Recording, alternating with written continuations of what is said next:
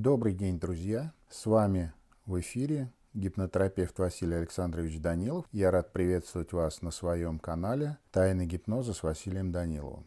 И сегодня хочу обсудить с вами установку, которая лежит в основе моей работы.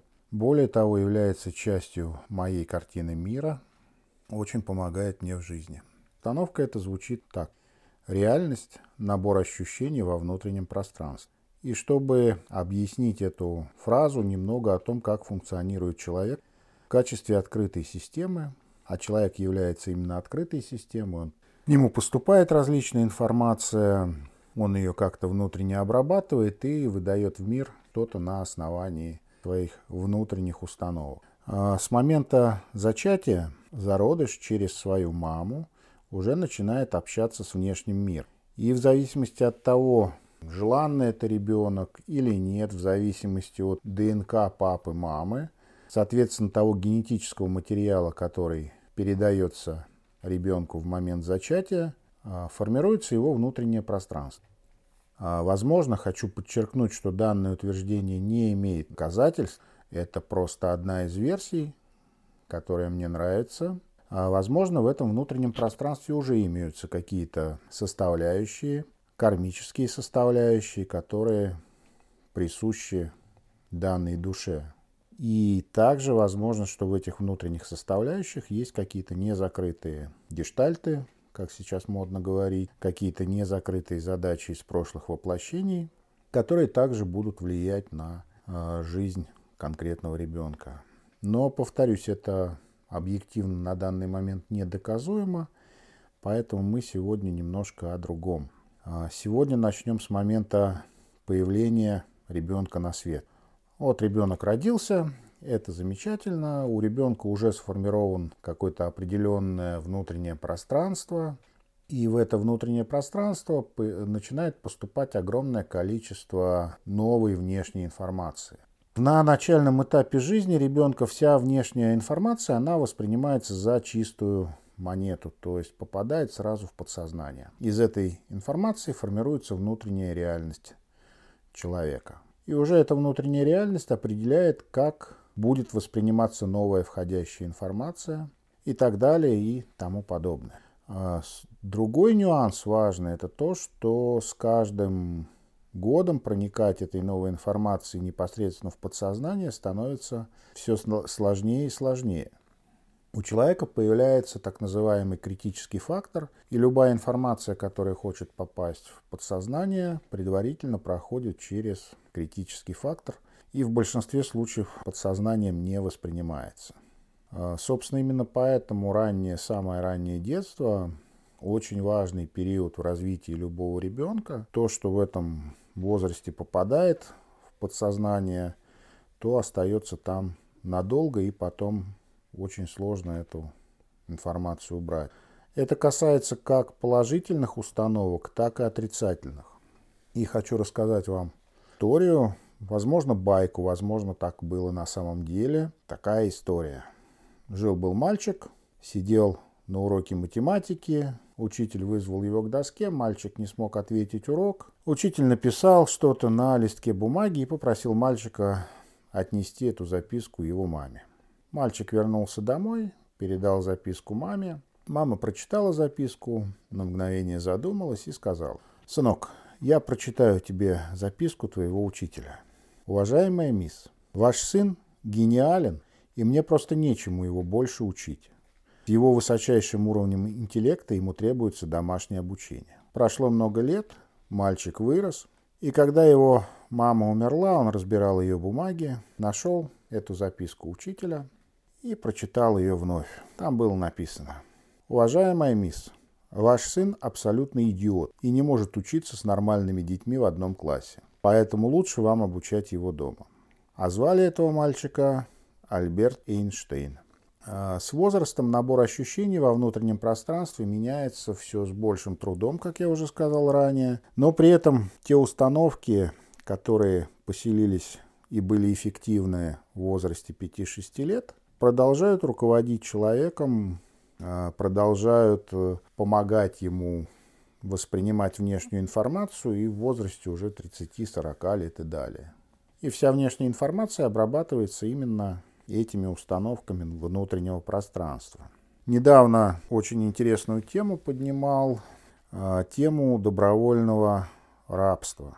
Очень многие люди, а, наверное, вам такие известны, возможно, вы тоже следуете этому, а, ругают своих начальников, считают себя вплоть до того, что рабами, у которых нет шансов что-то изменить в жизни. И это классическое для многих ощущение во внутреннем пространстве. Собственно, ощущение это идет с детства, когда от ребенка мало что зависит. Там, начиная с самого грудничкового возраста его перепеленали, покормили, обратно в кроватку положили. Дальше детский сад, школа. То есть где-то до 10-13 лет все идет, в общем-то, по накатанной. А, это очень удобно, это очень комфортно, и, соответственно, внутреннее пространство продолжает жить по этой накатанной и дальше работа или институт, потом работа на дядю. И в большинстве случаев от человека при таком внутреннем пространстве ничего не зависит. В принципе, как в детстве привык, что от него ничего не зависит, так и продолжает жить, э, только ругается, какие все вокруг плохие, а он бедный и несчастный, и от него ничего не зависит. Надо сказать, что эта мысль, которую я озвучил в своих социальных сетях, она произвела такое очень серьезное ощущение на людей вот именно с рабской психикой. Там у одного человека даже случилось вплоть до истерики. Он оставил такой гневный комментарий под моим постом, который звучит так. А если все будут самозанятыми? то на тебя, умник, работать будет. Прежде чем советы давать, мозг включи. Собственно, в этом коротком послании а, содержатся три классических составляющих арабской психологии.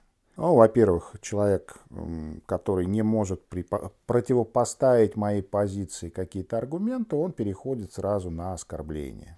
А, во-вторых, э, человек не может себе представить, что те люди, которые не работают на дядю, тоже работают и приносят, создают материальные блага, приносят пользу обществу. Ну и на самом деле смысл, общий смысл моего послания, он не был понят в силу того, что ну, просто у такого человека с рабской психологией э, нет э, достаточной широты мышления, чтобы вообще понимать, что может быть по-другому.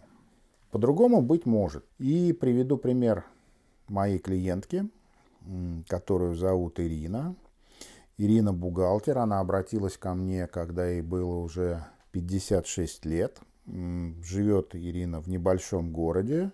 Э, зарплата у нее была 30 тысяч рублей на тот момент, когда мы с ней познакомились. И по меркам этого небольшого провинциального города у нее вообще все было в шоколаде, потому что зарабатывает 30 тысяч рублей в месяц очень мало кто из ее горожан мог себе позволить. Но Ирина, как нормальный человек, она хотела жить как белый человек. Но на момент нашей первой встречи она не видела, каким образом она могла бы зарабатывать достойно, при этом, разумеется, работая в удовольствии и поменьше. Мы проработали в ходе нашего курса ее ограничивающие убеждения, добавили ресурс, то есть фактически мы переписали ее внутреннюю реальность. И она стала по-другому воспринимать и всю входящую информацию, и, соответственно, немножко по-другому стала реагировать на все происходящее, выдавать в мир э, немножко другие действия. То есть сначала она начала вязать эксклюзивные детские вещи для самых маленьких, у нее пошел определенный поток денег, а поскольку вот этот творческий аспект вязания, он был ей в радость, и она действительно очень хорошо владела техниками вязания, то к ней запись на ее эксклюзивные вещи очень быстро стала на несколько месяцев вперед. Затем Ирина решила монетизировать свою любовь к животным. Она завела породистых собак, стала их разводить. Постепенно это тоже стало приносить ей определенный доход.